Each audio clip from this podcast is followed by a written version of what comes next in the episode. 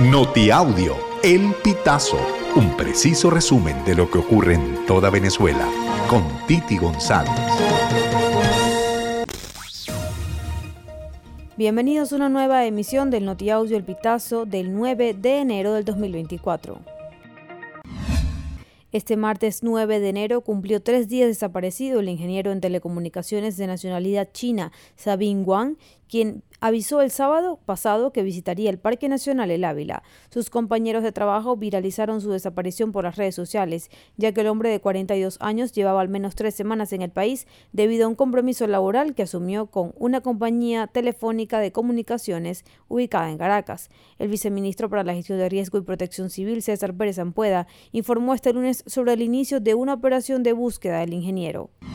Los venezolanos en Estados Unidos que ya están cobijados por el Estatuto de Protección Temporal desde su designación en 2021 tienen que registrarse nuevamente para residir y trabajar por otros 18 meses sin correr el riesgo de ser deportados a su país de origen. El periodo de registro comienza este miércoles 10 de enero y se extenderá hasta el 10 de marzo, es decir, los venezolanos tendrán 60 días para realizar la reinscripción.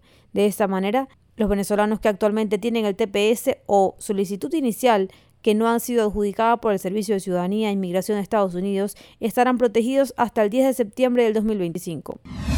Un bufete español denuncia ante la Oficina Europea de Policía Europol a los diputados José Brito, Adolfo Superlano, Conrado Pérez, Chaín Bucarán, Luis Parra, José Luis Pirela y Richard Arteaga por el impago de honorarios profesionales, falsificación de documentos y desfalco de al menos 1.100 millones de euros. Esta información fue publicada por el diario Tal Cual y precisan que estos diputados de la Asamblea Nacional electa en el año 2015 contrataron al bufete de abogados en España para gestionar acciones judiciales que buscan indulgencia en beneficio de Carlos Liscano en 2019.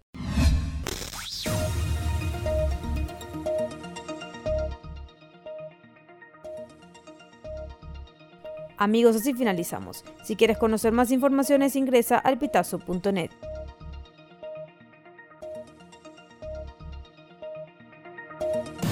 Estas informaciones puedes ampliarlas en nuestra página web, elpitazo.net.